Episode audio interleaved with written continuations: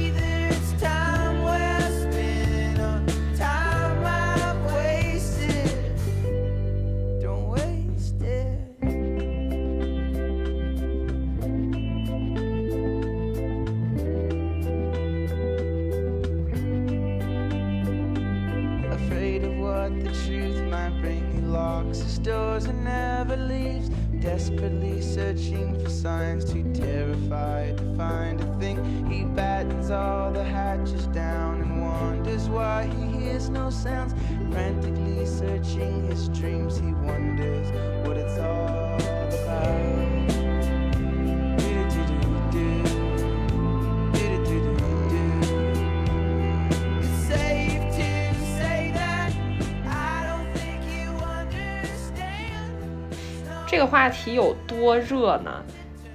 就是我每天打开豆瓣的小组，都能看到很多人说啊，我不想上班了，我想辞职。会有很多人问，为什么现在大家都不想上班？为什么现在大家上班都不快乐？如果有一个人跟你说他辞职了，可能对你来说这个消息的震撼性堪比离婚。我说堪比离婚，并不是因为这个消息是一个不好的消息，相反，它是一个值得道喜的事情，就是感觉啊，你终于解脱了，你就享受你的自由的生活吧，这种感觉。我曾经因为逃避上班，在地铁上看双人对打，就看得津津有味。那个车门开了关了，我都忘记下车了。然后呢，我翻看了一下我的社交网络，我可能有无数次在地铁上都会思考，今天要不辞职吧，不想干了。嗯，那辞职了之后，我是去公园看大爷打门球呢，还是回家睡觉？就是这好像成了一段时间之内我经常思考的一个哲学母题。嗯，这个话题我跟偶像都非常想聊，想聊的那个程度呢，可以举个例子，就是我们一直有一个另外一个关于上班的话题，就是说。比如说这个互联网语系啊，什么对人是怎么给污染的？这个话题我们从去年规划到今年都没有上，因为我们就一直消极对待它，觉得啊这话题太宏大了，我们没有准备好。但是这个不想上班的话题，我们两个就一拍即合，说录吧，现在就录，今天就录，就是就是不管上没上过班，大家都很有话讲。对对，就是不想上班这个话题，嗯，是一个都不需要查阅什么资料或者做什么准备的话题。这就像，如果是做别的话题，可能要看一些书啊，或者说整理一下大纲啊，或者说要嗯思考一下，捋一捋要想说什么内容。但是不想上班这个话题，提起这个话题，我简直整我这个思维啊，我就开始滔滔不绝。我现在坐着能说俩小时。就就你能想象，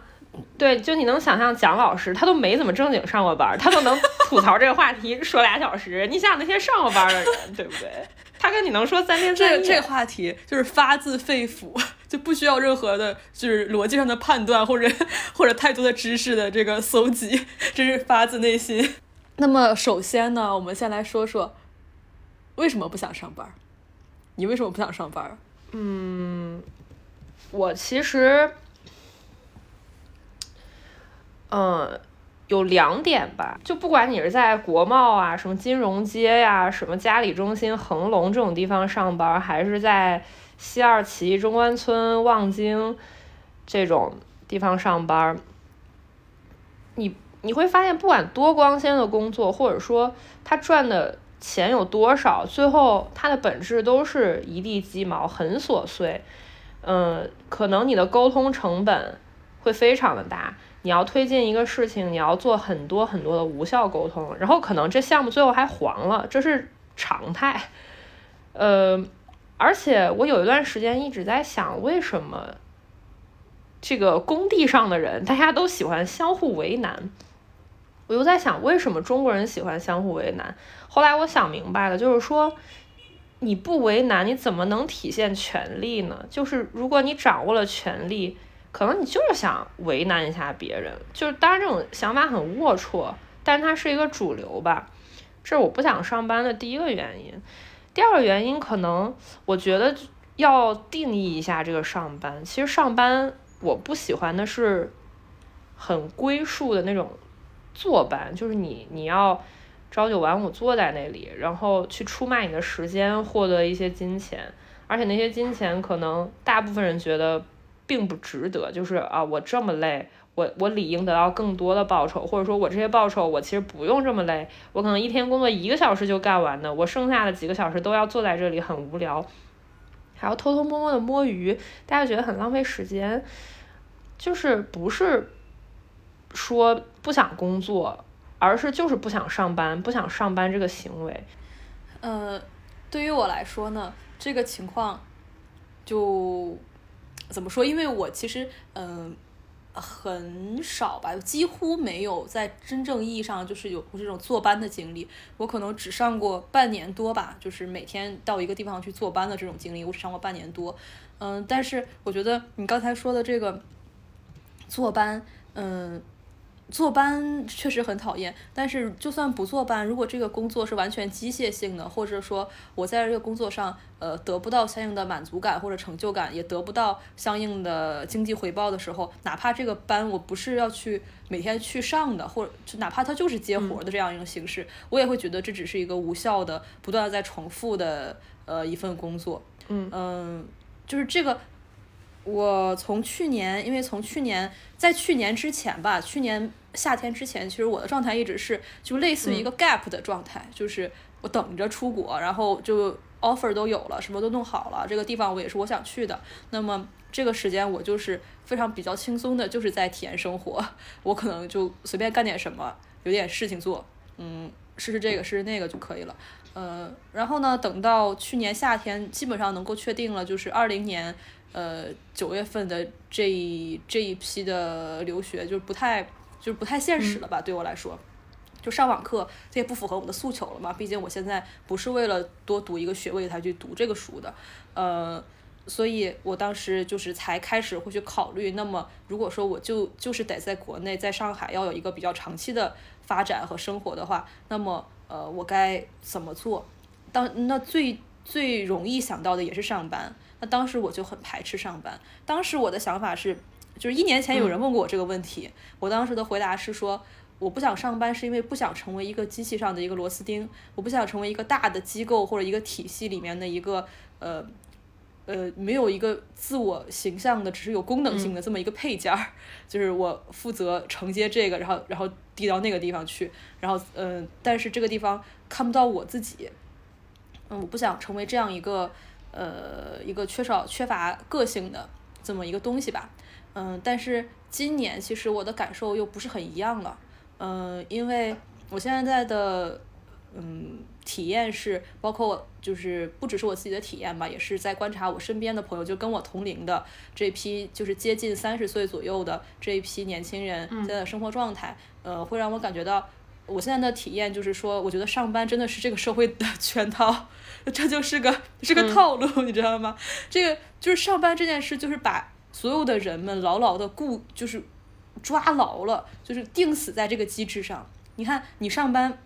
我现在觉得我现在上班的话，可能会拿大概可能一两万的薪水，然后呢，我我可能我之后会升职，会有新的积累，然后会有一些新的转机。但是呢，呃，从大概率上来说，我从现在一直上班，可能上到我四十多岁，经过非常长期的缓慢的积累，然后等于说我牺牲了我这一二十年的自由的生活和很多很多我的生活的快乐，我才可能会有一些转变，才可能会有一点点自由。或许到时候更惨，就等等到我四十多岁了。如果我说我走了一个比较嗯常规的一个社会的路径的话，可能我有孩子了，有老人，然后不知道会发生什么样的事情，可能我会呃受到社会影响，会更焦虑，我要换大房子，我要让我的让我的孩子出国留学，上贵族学校，然后这就是那我就永远困死了，我就被这个社会定死在这儿了，我就永远在这个轮子上转。你刚才说这呃上班是一个社会的圈套，让我想到之前。呃，项标它关于这个一些外卖企业，呃，有这么一些说法，我觉得很有意思。因为这些外卖企业，包括美团、饿了么，他们都会说自己很有社会责任，制造了很多就业岗位，就是帮助很多贫困县脱贫，让那些下岗的以前是第一产业，比如说做钢铁呀这种，做农业啊这些。哦，不好意思，农业应该是第二产业，就是这种很传统的重工业，但是他们因为现在产业转移，他们不需要这些人，他帮助这些工人重新再就业，然后给他们创造了就业岗位，然后给他们带来了一些收入和财富。香标就说，那如果他有这些钱，他不能直接把这些钱发给这些人吗？你让他在这儿赚有啥呢？在这儿拼什么命呢？你直接发给他，不也是本质上是一样的？你还是把财富给他们了。然后我就觉得这其实还是一个圈套吧，就是一一种企业美化自己的说辞。当然，现在吐槽资本家是一个政治正确啊，它本质上这些这些东西可能也并不是资本家能够决定的，就是这个国家的制度，或者说现在国家它需要这么一些产业，需要这么一些人在连轴转，包括它需要九九六。呃，这两天那个创造营还有青你特别火，就是在选男团。就是唯一，我觉得这两个节目唯一出圈的一个人就是利路修老师，利老师。大家很喜欢他的一个点是，他就是不想在这儿待着，他就不想上班，不想营业，他就是想逃跑。我觉得跟现在很多年轻人的状态很像。我并不是不想做，呃，不不想做一个。很很卖力生活的人，我也想啊，我我我去搞搞俄罗斯代购，对吧？我去关注关注美女，对吧？我天天干点我想干的事情，设计设计衣服，这可能就是厉老师的梦想。他他想红吗？他当然想了，但是他不想通过这种很流水线、很螺丝钉、很千人一面的方式红。可能这就是年轻人大家都喜欢他的原因，因为他就是现在年轻人的现状。我也想干我自己。觉得 OK 的事情，我愿意去为我的信仰去做出牺牲。我我我也不是好吃懒做，我也愿意努力，但我就是不想当螺丝钉，我不想做流水线上每个人都一样，每天重复同样的工作，然后可能他也没有什么收益的事情。嗯，其实现在年轻人一一部分人吧，我可以说他嗯不是不想工作，只是不想上班。嗯，他们是有自己真正的爱好或真正想做的事情的。呃，但是也有另外一部分人，我觉得这是因为我们的教育或者长期的社会环境培养出来的一些人，他是真的确实是找不到一种所谓的理想或者信仰或者真正热爱的东西的，就这这一部分人也是存在的。我觉得可以分开来讨论。嗯，一方面就是我觉得，呃，我身边包括我自己。包括咱们俩，我觉得其实都是，其实还是有挺多自己真正想做的事儿，也有热爱的事情，也有觉得有价值的事情。嗯，但是呢，你自己想做的事情你无法实施，或者说你没有办法盈利。嗯，或者说你因为经济负担，我现在不得不先会花大量的时间或者大部分的时间在呃花这个时间去买一些钱，去换一些钱，而不得不搁置你所谓的真正想做的事情。所谓的拿时间去换钱的这个事儿，就是所谓的上班。这个上班给你带来的价值感又特别低，因为你要牺牲的特别多。这个牺牲的不只是你的时间和精力，可能是你的道德观，可能是你的理想，可能是你很多的热情或者你相信的东西，你都不能去做，或者你只能做一些你自己都不相信的事情。呃。这种上面的妥协对我来说，我觉得是特别痛苦的。呃，这个也是我我其实我现在我心里其实是很想做一个跟价值观没有关系的工作的，哪怕是个销售，或者说是一个呃，就就是餐饮行业，或者做另外一个行业。就是我觉得，呃，我就是干活，或我就是赚钱，我就是做就行了。那可能也会涉及一些道德上的呃，就是愧疚。就比如说我那时候跟我朋友讲这个事儿，我朋友说，那哪怕你现在想去卖房子，其实你也会有一些道德的愧疚。比如说这个房子没有那么好，但是你作为一个销售，你得把它吹得很好，把它卖出去了，那你心里愧不愧疚？那我说那也会有点愧疚，但是但是我会觉得，就比如说。这个跟我的个人没有关系，但我去写一个东西，这个东西表达不出来，或者我写一个东西，呃，或者或者我因为这个工作我要去宣扬一些我认为不好的价值观，或者说呃这种东西是我觉得这是对我个人的一种，呃怎么说呢？就这个很痛苦，嗯呃，然后我会觉得我看不到我的观众在哪里，我不知道我做我做这个事儿对什么人产生了什么样的影响，呃。就对我的负担会很大。就如果说我牺牲了这这些，呃，我换取了特别多的金钱，那可能我也干了。那现在这个这个金钱可能跟我卖房子没啥差别，所以，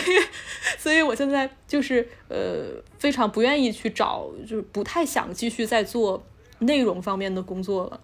就是觉得。嗯，在在精神上吧，然后就是我自己没办法再认同这件事情。就如果说完全认同的，比如说我们做播客，呃，我们俩是很自由的，能说自己想说的，做自己就是认为做自己有价值的选题。但是，呃，我们就这个东西也盈利不了，呃，然后呢，也没有办法，就没有资本的运作，我们也我们自本身也不是 KOL 是吧？我们也没有办法让别人看到我们这个东西又陷入了这样一个循环。但是有的时候还是要给自己打气吧，就是。有一天我的工作特别的屎，那天就东西无法推进，一直在改思路，然后一直在推翻。那天正好我们要录播课，我就说，哎，烦，不想录了，没意思，累了，偶像叹息了。然后这个时候蒋老师就鼓励我，他说你得录，因为这个东西是你完全不用去。看别人怎么想的，他们爱怎么说就怎么说。然后你你这个东西就是你完全可以自己决定的。你今天我们俩就觉得录啥好，我们就录啥，我们想说啥就说啥。就是这个东西是我们两个完全可控的，它没有外界的阻力说，哎，这这东西没意思，你们别说了，没有人听，就是爱听不听吧，反正。对，所以，呃，呃，就就比如说播客这件事儿，虽然我们现在也没有什么回报，但是我觉得就是经济上吧，呃，但我觉得也是一个挺有意义的，我们自己也是很享受的一个一个一件工作，呃，也是主动的花了时间和精力在这个上面，呃，对，就是这个，对，这就是我刚才说的，想做的无法盈利嘛，然后你要花大部分大量的时间 去吃屎嘛，哎，偶像叹息。哈哈，我现在叹息了又。然后，然后回到刚才我说的另外一方面啊，就是呃，我刚才说，就一方面是很多人是有想做的事情，但是迫于很多压力，他没办法去做；另一方面，我觉得很多人呃。是由于我们的长期的文化和教育的影响下，我们中国有非常大的一批人，他是没有所谓的，就不知道自己真正喜欢什么，或者没有不知道真正要什么。你让他不上班，他不知道自己该干什么。或者你跟他说你你有什么爱好，你真你真的想做不了，他答不出来这个问题。你跟他说你做自己吧，不要在意社会的社会的目光。他说什么是自己？就是我们有非常非常多这样的人，嗯，怎么说？就是。你从小，你从小父母就会告诉你，就我们的教育其实特别特别功利的，就是父母会告诉你你要学什么，呃，这个东这个理科可能更赚钱，或者金融行业可能怎么怎么样，呃，或者你你学 IT 会怎么怎么样，呃，就是呃你你学一个呃，比如说钢琴，或者比如说一门乐器，或者一门艺术，一门文艺的呃一个一个特长，你的父母是告诉你说，这样子以后会能给你带来什么样的效益？而不是呃，就是更更正面的，我就是喜欢这个东西，呃，我们在这种环境下培养出来的人。嗯，包括一步一步的，别人告诉你这是正确的，所有人都这样做。嗯，你只要做一个好孩子，做学习委员，做班长，考到好的大学，你考一个公务员，你的人生就得救了。然后很多人，很多人就是真的这样过了一辈子，做了一个好孩子，考上了大学，考上了公务员，发现你还没有得救，这个时候就会陷入一种，就很多人会陷入了一种惶恐，陷入一种自我怀疑。嗯，到底我是什么呢？这个是不是我要的？没有一步是我个人选的，好像都是社会告诉我我要这么做，所以我这么做了。那有一天我突然会觉得，哎，这是这是这是不是一场骗局？这可能也是一场骗局。对你说的这个，其实豆瓣上面有很多很多帖子，大家都在问一样的问题。就有一个帖子，它那个回复数特别特别高，但是现在看不到了，不知道为什么。呃，我从网页快照里面找到了这个帖子，这个帖子题目就是为什么中国的年轻人都不快乐？嗯，里面就说他因为工作原因，他可能认识了一些外国的人，他们可能就按二三十岁，然后很穷。但是呢，就傻乐呵，他从来没有在中国年轻人眼睛里面或者脸上看到过那种表情，大家就是无忧无虑的，好像也都完全不会有什么担心，即使做着很一般的工作，甚至有些都没有工作，但也不会说，哎呀，我未来怎么办呀？我比不上我同班同学的这种。然后这个楼主他自己在这个主楼里面，他就总结了一些原因，他说，因为大家没有真正的梦想。也没有真正的事业，也没有真正的爱好，呃，那我理解没有真正的梦想，就是说这个梦想是除了赚钱和买房以外的其他的东西，没有真正的事业。我理解是说，不是为了给公司拼业绩，不是为了完成 KPI，不是为了完成 OKR，也没有真正的爱好。那这个爱好指的可能就是刚才你说的那些，不是为了考级啊，去学个钢琴，或者说这个高考能加分啊，我去。呃，去练个田径什么的，就是就没有真正的去享受，或者说找到哎，我自己到底是个什么样的人，我应该怎么样？然后里面那个最赞回复，也我觉得说的也很对。他说：“那为什么中国年轻人都不快乐？就因为信仰坍塌了。你小的时候以为你只要勤劳，你就可以致富了。你你只要努力，你就能跨越阶级。”最后发现还是得拼爹，没有办法跨越阶级，就是阶级已经固化了，你再努力都没有用。而且我观察到了一个特别有意思的现象，在我们当时毕业的时候，也就是几年前，大家没有人去考公务员，或者说去考教师资格证，大家觉得谁会去干这个？一个班里面可能只有一个人，然后做这个事情，然后他考上没考上，大家也毫不关心。但是现在的人，他毕业了之后，大家就是考研、考公务员、考教师资格证。如果谁考上这个，哦，牛逼！就是就是完全是一个社会的急速转变吧。嗯，因为因为从大概从今年年初开始吧，从今年一二月份开始，其实我呃一直在思考我的这个职业生涯，或者我到底应该做什么，呃，和我就是现在的生活状况，嗯，我其实。就是想，觉得非常困惑，因为觉得这好像是一个跳不出来的一个圈子，嗯，然后最近呢，我问了我好几个朋友，我问他们一个问题，就是，嗯，你所所从事过的所有的工作中，你做过的所有事情里面，有没有哪一个是你真正享受、你真的很喜欢的？嗯，问了几个朋友，他们的回答是这样的，然后朋友 A，朋友 A，他现在是一个大学的老师。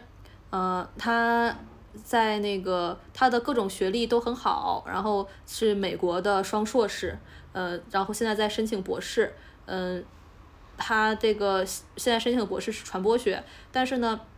他说他唯一一次真正享受过的工作是那个时候以前读书的时候在服装店呃服装店里打工，就是卖衣服，他是他其实特别特别喜欢，他对穿衣服打扮这种特别有热情。呃，这种热情是一种就真的热情。比如说，我平时也会稍微收拾一下自己，但是我这个收拾自己是使自己稍微 decent 一点，就是不要 就正正常差不多，稍微好看一点就 OK 了。但是他是真正的每天会很认真的去搭配，然后搭配的还很好。他其实在这方面是很有审美，然后也很有自己的想法，也很有创意，呃，也很有激情的。嗯，然后这是他唯一一份做过的，他觉得有有价值感，就真正享受的工作。嗯，那我就说，那你可以去卖衣服呀。那你现在生活也蛮稳定的，其实你哪怕去开个服装店、开个网店，呃，你一时半会儿没收入也不会饿死。那么你开个，呃，说不定你的收入跟大学里面的工作工资也差不多，因为毕竟大学里面其实也没多少钱。呃，就是，但是他就会觉得，他就是。舍不得这种体面嘛？他觉得我是个大学老师，不管他是在谈恋爱，或者在相亲，或者在各种社会的场合中，这个大学老师这个 title 是非常呃有非常体面得体的。但是如果我说，哎，我是个卖衣服的，我开了个服装店，这好像听上去呃不是很体面，呃，所以说，嗯，他不会做出一个选择，就是说我现在不干了，我现在去开一个服装店，呃，哪怕这个可能会赚更多的钱，或者说他会更开心，呃，他也不会做这样一个可选择。是服装店也嗯还好吧？你说你是搞服装产业的，是不是感觉就或者是时尚 产业的，是不是就突然高级了起来？啊我觉得，我觉得不是，我觉得这个是一种非常北方的思想。其实，呃，他是内蒙人。我觉得北方，像我小时候，我父母也会有一种，呃，我记得我小时候上小学的时候填那个父母的职业，填那种那种资料嘛，呃，如果他们写什么教师、医生，就觉得很有面子。但我妈那时候已经在做生意了，然后她那个时候是说那个时候的统一话是叫个体户，然后这个时候我妈就会觉得这个特别，呃，就没面子，特别不体面。我还有另外一个朋友，他就是呃也比较有意思，他跟我们的教育背景都差不多，嗯呃。他教育背景也挺好的，在香港读完硕士。就是一般来讲，我们这个成长环境，可能大部分人的思维都是要找工作呀，找更好的工作呀，呃，有一个更好的发展。但是他当时的想法就是，只要赚钱就行，就哪怕是什么，当时可能是做微商啊，做那种网店啊什么，他就开始做这些事情。呃，可能他他身边那时候相处的那一批的跟他一起赚钱的这些人，呃，没有这么高学历的，也没有像他这样的人。嗯，呃，然后他这几年什么都做过，呃，卖过房子，然后做过微商，然后做过什么呃，就是什么直播呀之类的，所有的风口都敢，所有的事情都尝试，嗯、他现在也赚到钱了，就是赚到了可能上班很多年都挣不到的这些钱，呃，财务相对来说比较宽松，呃，也可以不上班，然后靠投资就已经可以过上不错的生活了。但是呢，他的问题就是他觉得非常空虚，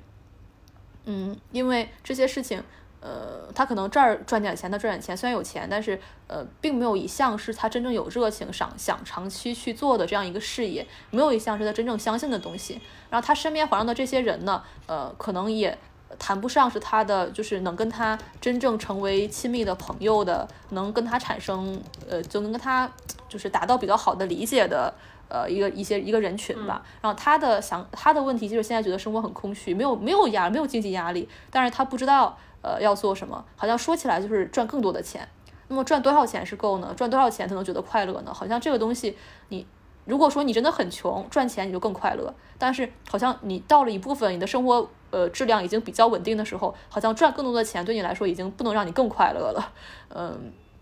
这个时候其实人可能需要一个更稳固的，就是比钱更高的一个目标吧。就比如说，呃，如果说我是开了一个公司，我想把我这个东西做大，我想有更多的担当，或做过做更多的有更大的能量，这个可能会相对来说你给你更多的成就感。但如果是真的是就是为了赚钱的话，可能嗯，你赚更多的钱，说是呃，流行话语就是不要想那么多，就就搞钱就行，搞钱才是正经事。但是呃，我觉得在我这个朋友身上，会让我觉得可能嗯，这个时候呃，说是要搞钱，但是他现在其实没有那种再继续去搞钱那么强烈的动力了。呃，然后再赚更多的钱，也不能给他带来实质上的让他真正的发自内心的觉得很满足或者很快乐的这种心态了。嗯、这种我觉得，呃，也就可以说是我们刚才说过的那个，呃，没有一个真正的事业或者信仰或者理想，就是没有一个真正你真正相信的东西，嗯、如果你只是为了赚钱吧，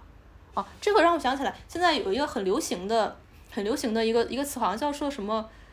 呃，持续创业还是怎么什么嗯意思？就是连续创业好像是呃。对，连续创业卖这个，现在卖这个火就卖这个，卖这个不太火，我立刻改去卖别的。对，嗯，包括我以前做视频也是这样的，呃，就是抖音它的建议都是说，你看现在流行是什么，模仿它，然后模仿可能十个，或者你有加上自己自创，你有十个方向，呃，你立刻就发几天，立刻看反响，哪个哪个反响好，立刻把弃掉别的。只留最好的，就是你你写的这个东西，你拍这个东西，跟你想表达什么，跟你想传递什么没有任何关系。你的唯一的评判标准，它是不是火，是不是赚钱了？对，呃，就那些就是那些连续创业的也是，这个这个逻嗯辑其实在，呃现在的中国社会或者说在中国的互联网产业里面，它是行得通的，因为有很多公司都是靠这种东西在赚钱。就是你你先去研究你的同行什么东西做火了，然后你去复制它，或者是你沿着它这个火的思路，你可以加点什么，稍微加一点点就好，你去模仿它、复制它，或者稍微把它修改的好一些就 OK 了。那你具体要表达什么？你这东西要传递什么？你想给大家带来什么？不重要，有流量就可以了，因为流有流量就有钱。然后，所以我就在想，那这些工作机器人做、AI 做不是更好？为什么要一个人来做呢？就是你用机器集集中去大量的生产、批量的生产，这很高效。因为你让人去做，人势必是会问：哎，我做这个到底有什么意义呢？就是人是势必会产生这种问题的。包括你刚才讲的这些朋友，就是包括赚钱也是，他一旦成为了一个机械的。一种行为，一个动作，它变成了一个数字之后，那人就是会想，哎，我我赚这些钱是干什么？嗯，有一些创业者，我见过有一些创业者，我觉得他们是非常理融贯的吧，就非常合一的，他们是很幸福的，就是我我真的想做这件事情。我然后我有一个非常切实的想法，它也有达成的可能性。然后我去融资，我去努力，我去做事情。然后这个其实是可能是比较很有幸福感的。如果做成了，你是有非常强烈的成就感的。呃，然后你在中间你在遇到很多压力和挫折的时候，其实呃虽然很累很辛苦，但是你也是愿意的。就是这个事情是你相信的东西，这是件特别特别幸福的事儿。现在我觉得在这个社会有某项工作，你做的事儿是你真正相信的，这件事太难了。对，就是即使你是可能。干之前，它的包装或者说这个招聘的 JD 上面让你觉得哦，这事情可能有门能做，但是你可能真正上手做了之后，就是我一开始说的，你百分之八十的时间是在无效沟通，是在处理那些一地鸡毛，然后要去应对各四面八方给你的 challenge，然后你可能没有精力去想，哎，我到底当初是为什么想做这个东西，就是沟通成本太高了，然后。嗯，你你刚才这个问题就讲了这么多，你刚才这个问题是，你问了身边的朋友，就是在你做过的所有这些工作里面，有哪个是你最享受的？其实我也想了一下这个问题，这些所有的工作。没有一个工作是让我觉得我在这里真的非常的快乐。我每天都在做自己信仰的东西。你看我找这些工作，好像也都是我信仰之内的。我很认同这些公司的价值观，我也很认同他们做的作品，我才会去的。但是我就举例《好奇心日报》来说，我在里面感觉到的就是一种很传统的媒体行业里面上级对下级的无尽的打压和压榨。就是你可能可以做出来好的东西，但是。你可能需要受到很多的苛责和反问，比如说他会问你，哎，你为什么不好好说话？你这你不会说人话吗？我们要的是说人话。就是我当时的领导，他可能只比我大一点点，比我大三岁吧。然后，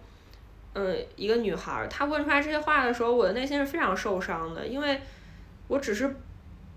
就是我觉得他他需要这么严肃或者这么去说吗？为什么不能好好跟我说？我并不享受这个工作，而且你每天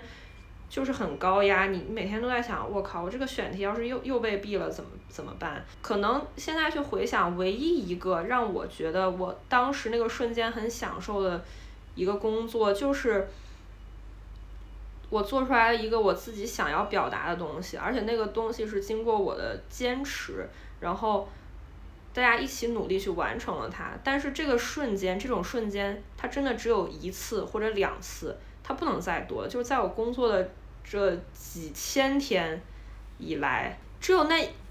一个瞬间，或者可能那个项目持续的时间很短，它加起来这这这可能都不到一个星期。然后它包括这个项目给我带来的愉悦，它可能就只有。那么半个月，就我觉得它值得嘛？它当然是一个好的东西，我现在也认为它是一个好的东西。它因为它现在还在被各种人模仿，但是我我用我这么几千天，甚至用我之后二十年的时间去只换这一个星期到两个星期的这这种开心，它是值得的吗？我觉得它并不值得。嗯嗯，其实我回想我的职业生涯，我的职业生涯这个说起来非常复杂。就是，呃，我觉得，嗯，赚钱的快乐，我在最开始的时候体会过。就是在我最开始还在读书的时候，当时因为接活嘛，然后写东西赚了一些钱。而我当时赚的那个那个钱，就是在当时我们看来就是挺高的薪水了。呃，然后那个时候觉得很快乐。我觉得那个快乐，嗯，其实不完全是因为赚钱所以快乐，而是因为我现在有了自己的住所，我有了自己的经济能力，我能够负担，就是一种能够自己为自己负责，并且我我想做什么决定就能做什么决定，并且我能够为此负责的这样一种快乐。呃，这个快乐其实也不完全是钱带，是一种这个是一种呃，能脱离了父母，可能脱离了一很多管教，就是独立的一种快乐吧。然后后面，呃，我觉得。在在我比较小的时候，其实我当时是想，呃，学那个影视这一块儿。我当时觉得，呃，表达是很很有价值。但是我后来觉得，这个东西实现不了。就是这个，它还不像是我写一篇文章，我就写就行了。我如果想拍成一个电影，或者我想这个需要非常多的资本，非常大的一个规模，这需要非常多的东西。它它不是一个很简单的我个人的行为。嗯，我自己能左右的事情太少了，然后你要妥协的东西是巨大的，巨非常非常多，你要天时地利人和，呃，然后做非常多的妥协，你要非常圆滑，你还能做得到，或者说你我就是运气好，大家都爱我，然后我才能做得到把这个东西最后拍出来，嗯，太超出你一个人的可控的范围了，就是这个行业，嗯，对我如果爱好写诗，那么我写完了拿到，对吧？就是这个是。对，因为你影视它需要的资本就太资本量太大了，对，你你不能脱离一个工业的角角度去看它，对，嗯，所以我在我自己后来做的就是乱七八糟的各种工作当中吧，嗯，我我说实话，我最享受的可能是呃，在酒吧看店，就是呃，我就一个是一方面，就我挺喜欢学酒的，我去研究各种酒，我对这种饮食啊或者味觉。我很有兴趣，就是去，比如说我喝出来这种咖啡跟那种咖啡不同哪儿不同，或者这个酒配什么样的餐，我煮出来的味道是什么样的，就是我很喜欢这种东西，呃，然后呢，这个它给我带来一些知识，然后我觉得很有意思。然后一方面呢，在这个一个更公开的环境中，一个线下的环境中，我能看见人，听见他们说话，看见他们的穿着打扮、他们的形态、他们的谈吐，然后跟他们去相处。让我觉得，我其实很享受这样的工作，就是在二维空间中，在现实层面上跟人去接触的。呃，我现在其实不太愿意做这种，我对着一个电脑我就写东西，我要一直怎么样？这个可能是我以前读书学会的唯一技能，但是这现在是我不想做的一个事儿。呃，我现在更想去做一些。能接触到非常实际的人的啊，这两个人在这里约会应该是第一次约会吧？那两个人好像不太高兴，应该是情侣吵架了。呃，那两个人应该是在工作，双方都在就是打太极。那两个人是怎么？就是这个是非常有意思的，我觉得对我来说是呃会有乐趣的一份工作。嗯，但是这个工作又又打不成，因为首先在国内这个劳动力。太便宜了，我去做这样一份工作，哪怕我现在去应聘一个非常好的一个餐厅，在上海特别好的西餐厅，我一个月也只能赚个六七千块钱吧。其实，呃，就完全无法支付我，我觉得就是合理的生活水平。呃，无法无法维持我的生活。然后一方面呢，这个社会不包容，别人会觉得，哎呀，你三十岁了，然后你呃这个学历都挺好，就是各方面高学历，你怎么端盘子？你你这个阐述自己的成本非常高。呃，你你跟你的同事也解释不了，解释不清楚自己，你跟你的老板解释不清楚自己，你别人也没办法说这件事情，就显得很奇怪。嗯，所以就这个东西在在中国根本就没有办法实现。呃。我一直，我其实我之前不是一直想出国嘛，很很多人他他其实就真的想不明白我为什么要出国，他们会觉得你国外也赚不到更多的钱，国外现在还没有这个外卖啊什么各方面都没有中国发达，也没有中国过的就是便捷呃和舒心，然后你还要可能还会被歧视或者会遇到很多障碍，呃，但是我就觉得我我出国其实不是为了说我要呃有一份更好的工作或者赚更多的钱或者去更大的公司里面上班，而是说。嗯，就是在这样，在在可能我想要的一个生活环境是，哪怕我从事一份体力工作，或者说我就是打打工，然后这个社会也不会说我什么，就是你那你就这样过呗。然后我我也会，我也我哪怕是做一份比较简单的工作，可能我是在美甲店打工，或者我是在餐厅打工，它也足够维持我的呃，就是呃一个有尊严的正常的生活。嗯，其实我想要的可能是这个，嗯。所以说那天我们聊完这个天儿，我们当时吃饭，嘛聊完这个天儿，我们就总结一下，就我的梦想就是赚到一笔钱，然后去国外端盘子，然后我朋友的梦想就是读完博士开服装店，然 后就是大家大家想的事儿都是这样的，就是大家想的事儿，其实都是做一些不需要牵扯到你的价值观，不需要去呃内心斗争，然后又去能够跟人直接接触到，能够融入真生活的。当然，前提可能是大家的理想状态是都在有钱的前提下去做这些事情，或者说是知道这个事情是能给自己带来收益或者体面和尊严的情况下去才去做这些，就是很理想的状态。嗯就是这个这个是受我们国家的现在的社会经济环境受限的。就比如说，我也跟有一些人说，我就是想去国外，每天就端端盘子呀，可能呃就是。可能随便找一些兼职啊，就过着挺好的。那别人会说，那你在国内也可以过这样的生活呀？我觉得这个就不是一回事儿，这不是一回事儿。一个一方面是这个生活成本不一样，呃，就比如说我现在如果说在上海，我要过这样一种生活，呃，其实我现在也也可以近似于就是这样的一种生活。那么我这个生活的抗就是抗击打能力非常弱，就哪怕比如说现在突然又爆发了一波疫情，就全部停工了。呃，像像去年上半年的这个状态，我现在没有任何能力去抵抗这个风险，呃，或者说，比如说我突然生了一场疾病，或者我有一些比较大的需要一笔钱的时候，我现在其实没有任何风险风任何能力去抵御这件事情，呃，然后我们也没有足够的社会保障，呃，去保护我能够去抵御这样一种呃这种这种灾难，嗯，还有呃像社会层面上。虽然我们说我可以让我自己的心态更就是更好一点，不要去在意别人怎么看我，但你生活在这个社会中，你不是真空的，你生活中别人怎么看待或者社会所谓的正常是什么样的，其实会给你带来一种非常无形的一种压迫感的。呃，就比如说像我现在这个情况，那嗯，慢慢只会只会愈演愈烈，别人都结婚生子啦，或者有这种有所谓的一种主流生活吧，那么，嗯，总归。嗯，就是别人会看你的时候，或者别人会对你有一些疑问，呃，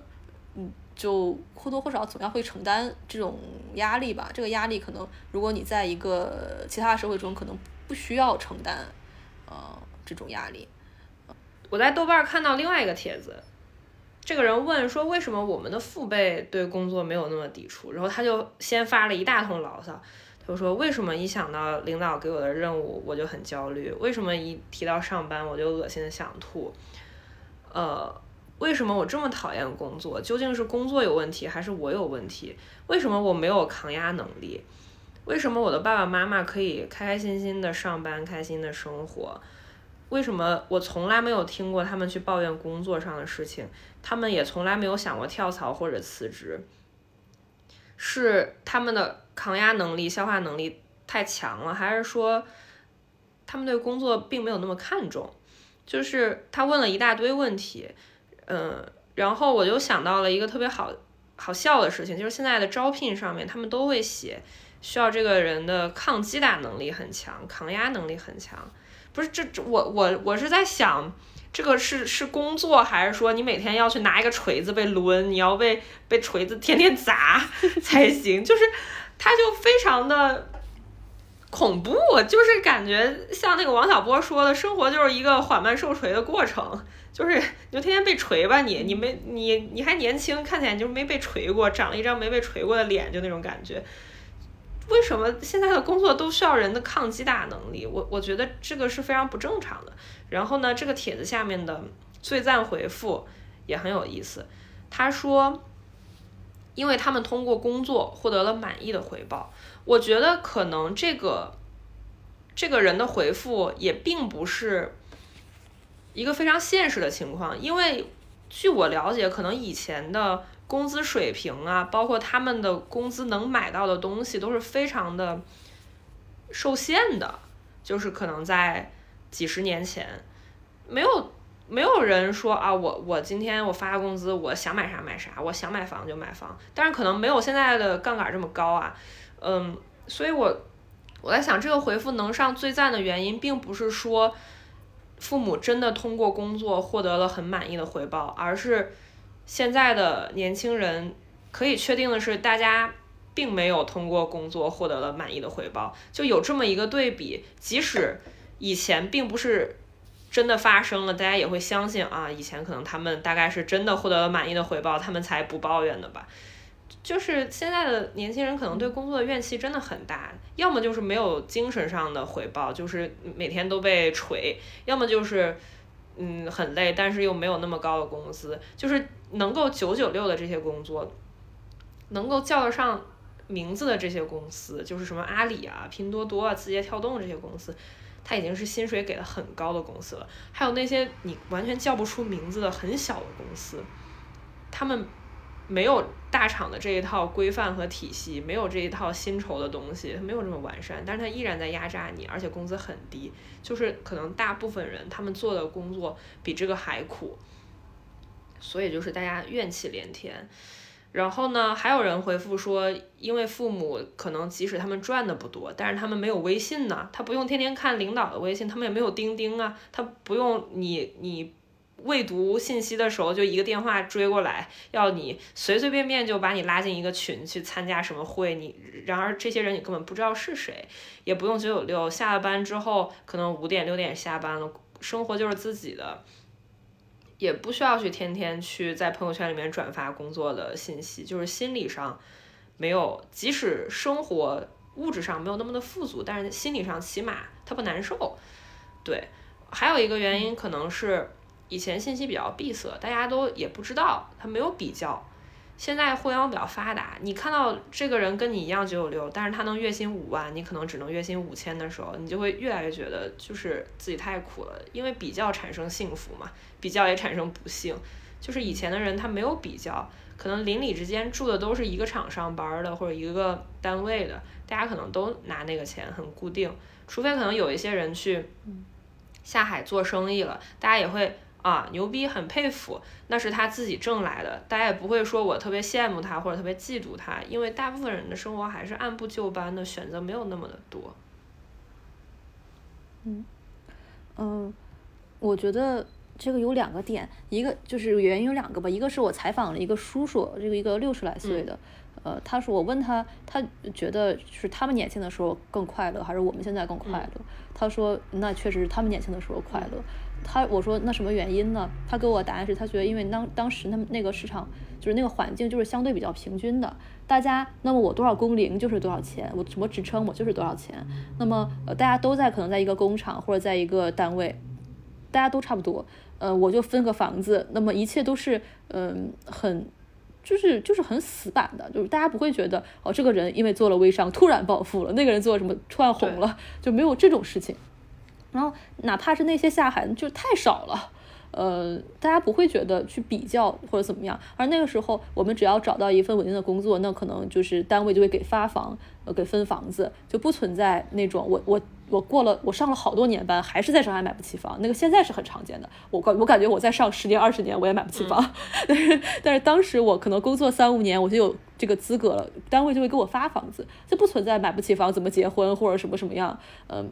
就没有那么多的那个，就是阶级分化还没有那么严重吧，就没有贫富差距那么大。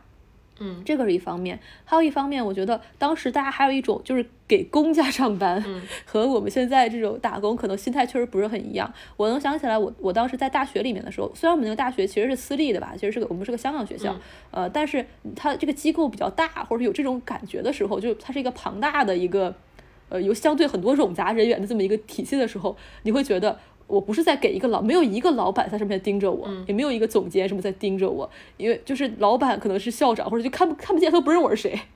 然后大家都是领那么一份工资，我那个时候上班也是上午可能十点来钟，十一点才去，下午五点走了，然后可能早或者早一点晚点就无所谓，就没有什么人管，大家就就很像，我觉得我很能想象那种以前我们的父母那时候上班就给公家打工的那种感觉，嗯，就是多干一点少干一点还这点钱。就这种心态，嗯，可能没有我们现在这种那么拼。我要，呃呃，我要怎么怎么样才能升职加薪？我赚更多的钱，或者怎么怎么样啊？当时可能我，呃，就算努力一点，就是可能跟领导再拍点马屁，我稍微突出一点点，可能稍微分一个更大一点的房子，或者怎么的，差别也没有那么大了。嗯，大家都是那种，我不不太努力，我还是这些钱，我努点力也没有好多少，所以大家就没有那么中，没有那种鞭子在后面抽自己的那种紧迫感。我觉得现在的。中国的年轻人和日本很像，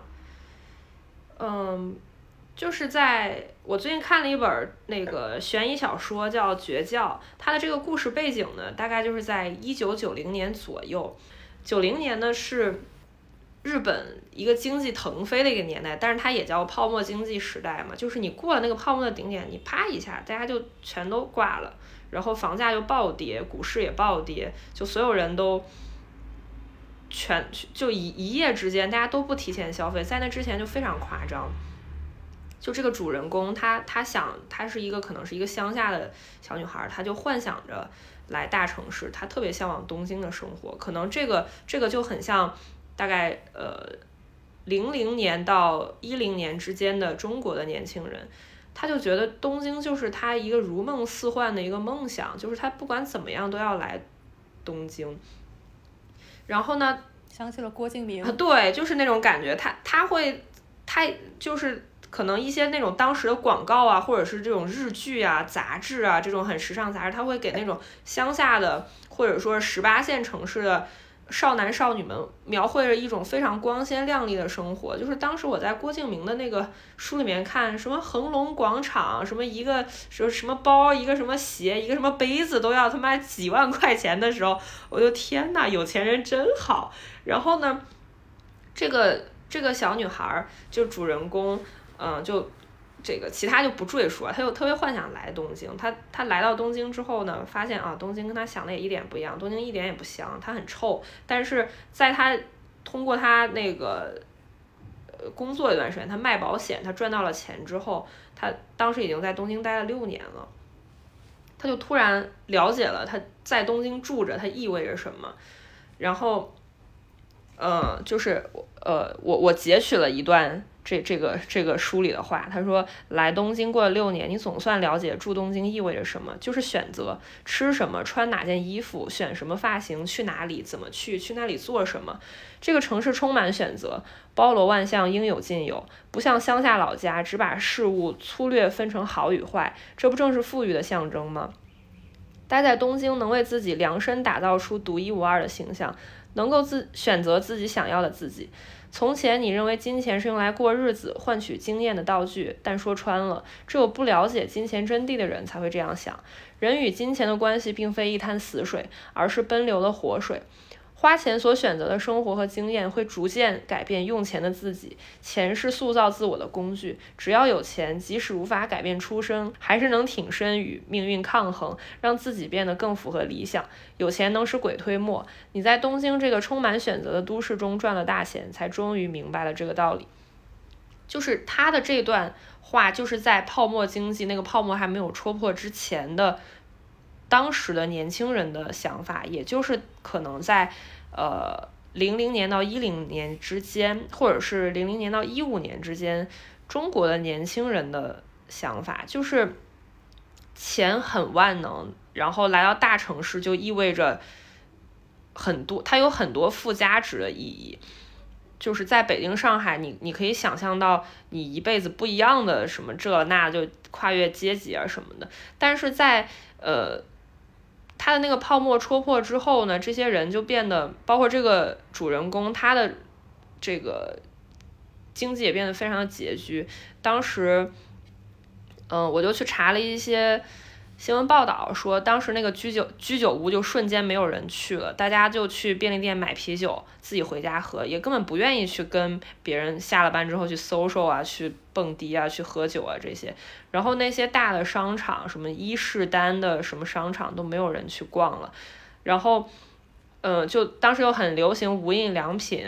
然后优衣库这种没有 logo 的衣服，然后又便宜又时尚又好穿。嗯，在泡沫经济这个泡沫戳破之前，大家就就他们的父辈，年轻人的父辈就很喜欢滑雪、打高尔夫。当时那个二世谷的滑雪场，你光排队你都要排一个小时，你上那个缆车你都要等一个小时，你可能一天你只能滑个两三趟，但是就那种感觉，就是感觉自己跻身了一种上流社会，然后过上了中中产的生活，然后纸醉金迷，打车的时候。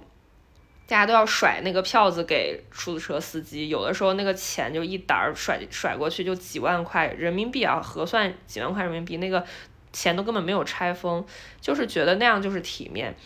然后大家现在就不爱这些，可能大家就宅在家里面，然后也不愿意买车了，年轻人。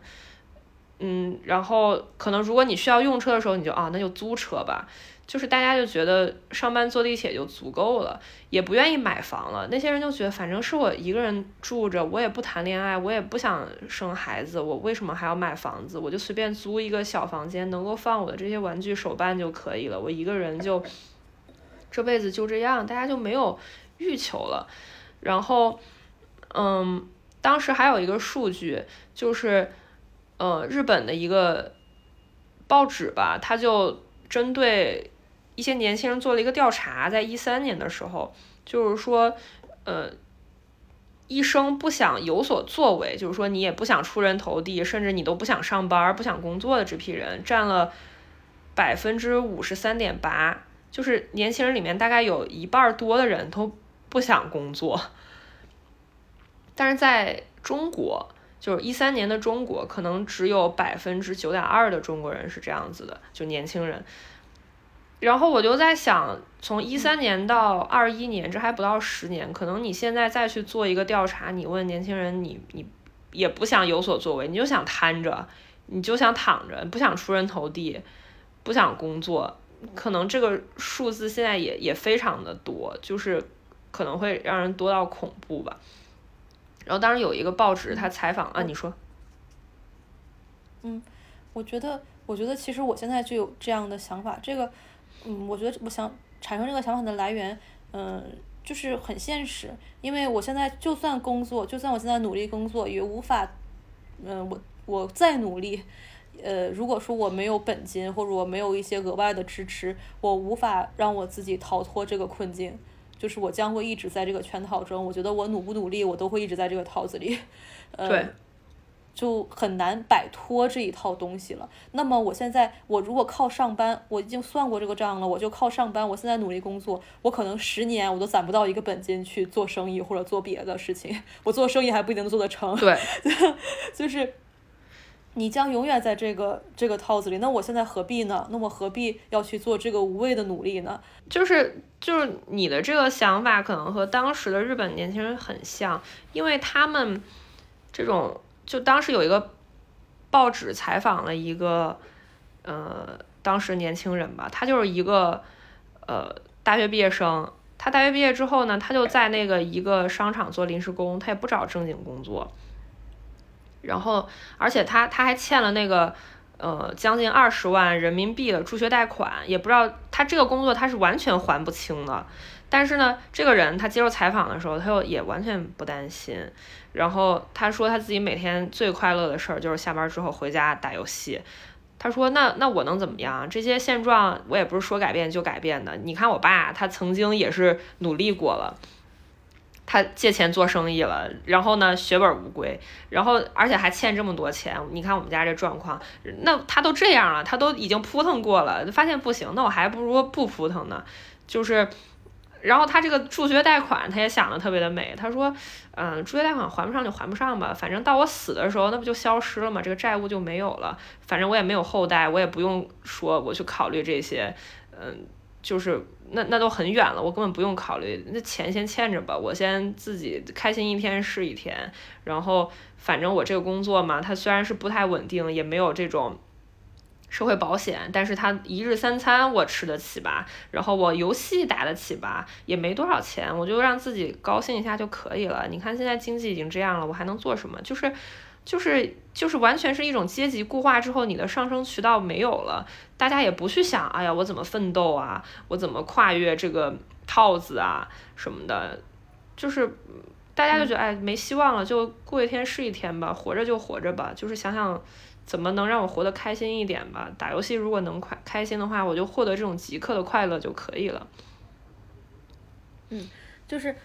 就比如说。同样是这个，我天天啥也不想干，我就想在家打游戏，或者说我现在不想找一个真实正真正的呃正式工作，我只想随随便便打打零工。就同样这样一个行为，其实我们可以有两种不同的解释方法。假设比如说这个这个行为是在中国或者在你说的刚才这个日本的这个情况下，我们会理解它是一个非常消极的，就是我现在已经改变不了现状，我通过我个人的努力已经呃几乎不可能有任何实质上的改变了，那么我要不就这吧，对，就是还不如现在过得高兴一点儿。这个是一种一种解释方式。但是比如说同样这样一个生活方式，你搬到更发达的社会或者更富裕的社会，别人就会觉得，那我这一辈子不为什么，我现在就是活得开心，享受人生，那我过得很快乐，就是这也是一种生活方式。嗯，但我觉得可能中国和日本的情况还不是特别特别的一样，因为中国还没有到那种就是经济不行了。呃，日本它当时那个前提是大家都在提前消费，所有人都在透支，以至于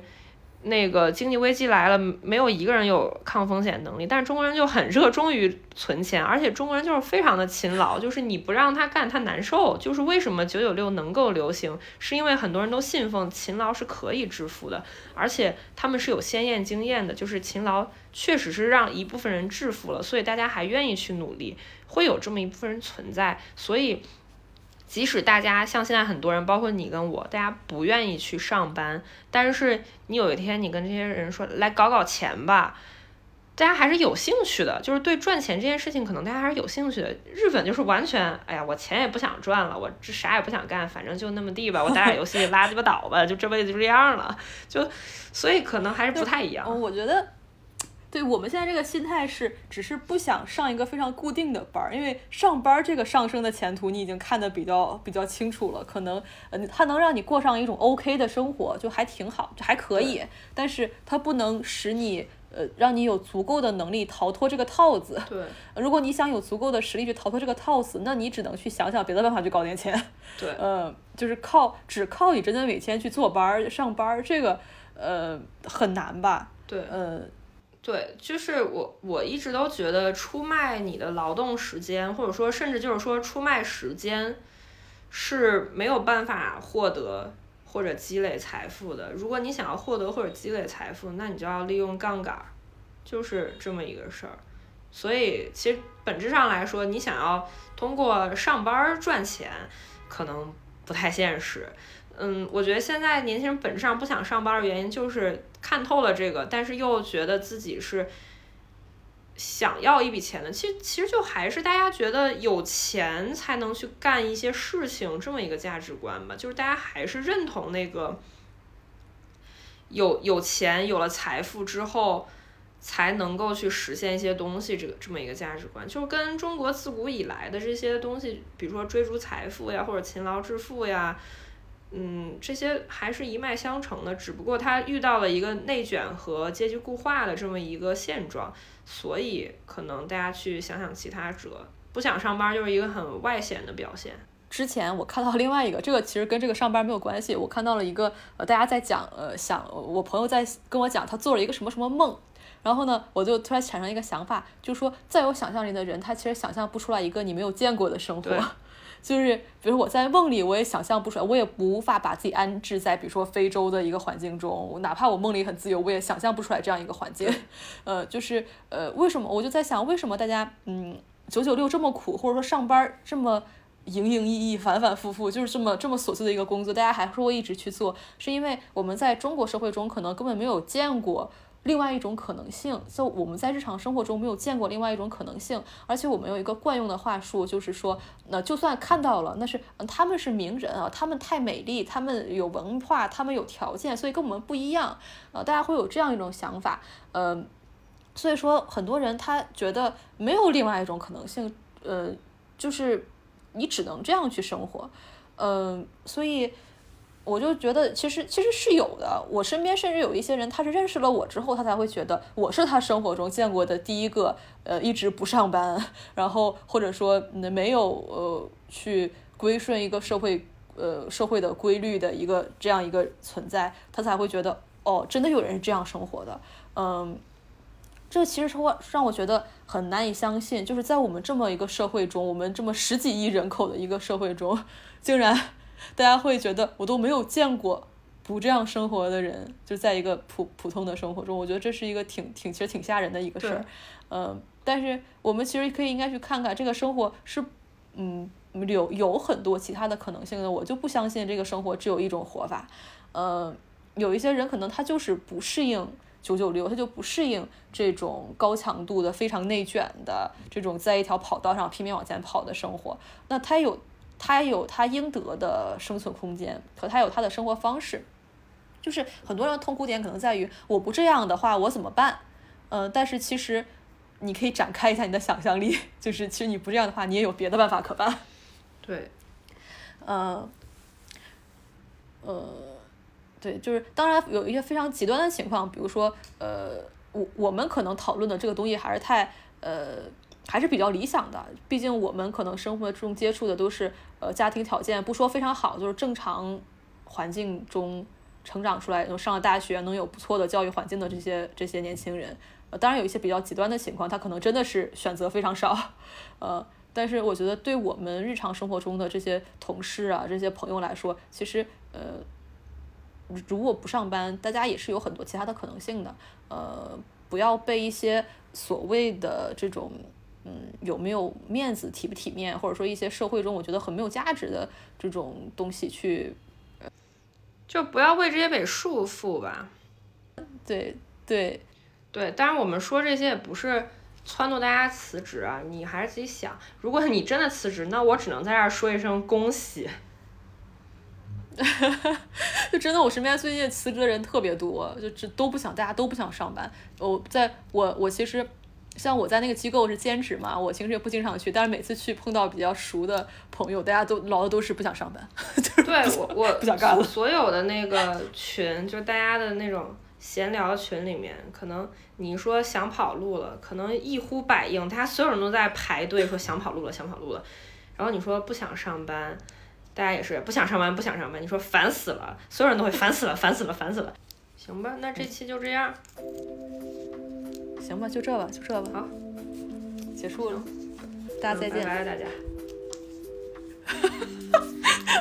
好草率，就这这这期结束就是行了，就这样就这样，累了。不想营业了，不想上了，不干了。对，就就是不想上班了，不想营业了，跑路了。两位偶像先跑一步，对，跑路了，再见了。pair of eyes spit back at me. He walks and talks and looks like me. Sits around inside his house from room to room. He moves about, fills his life with pointless things and wonders how it all turns out.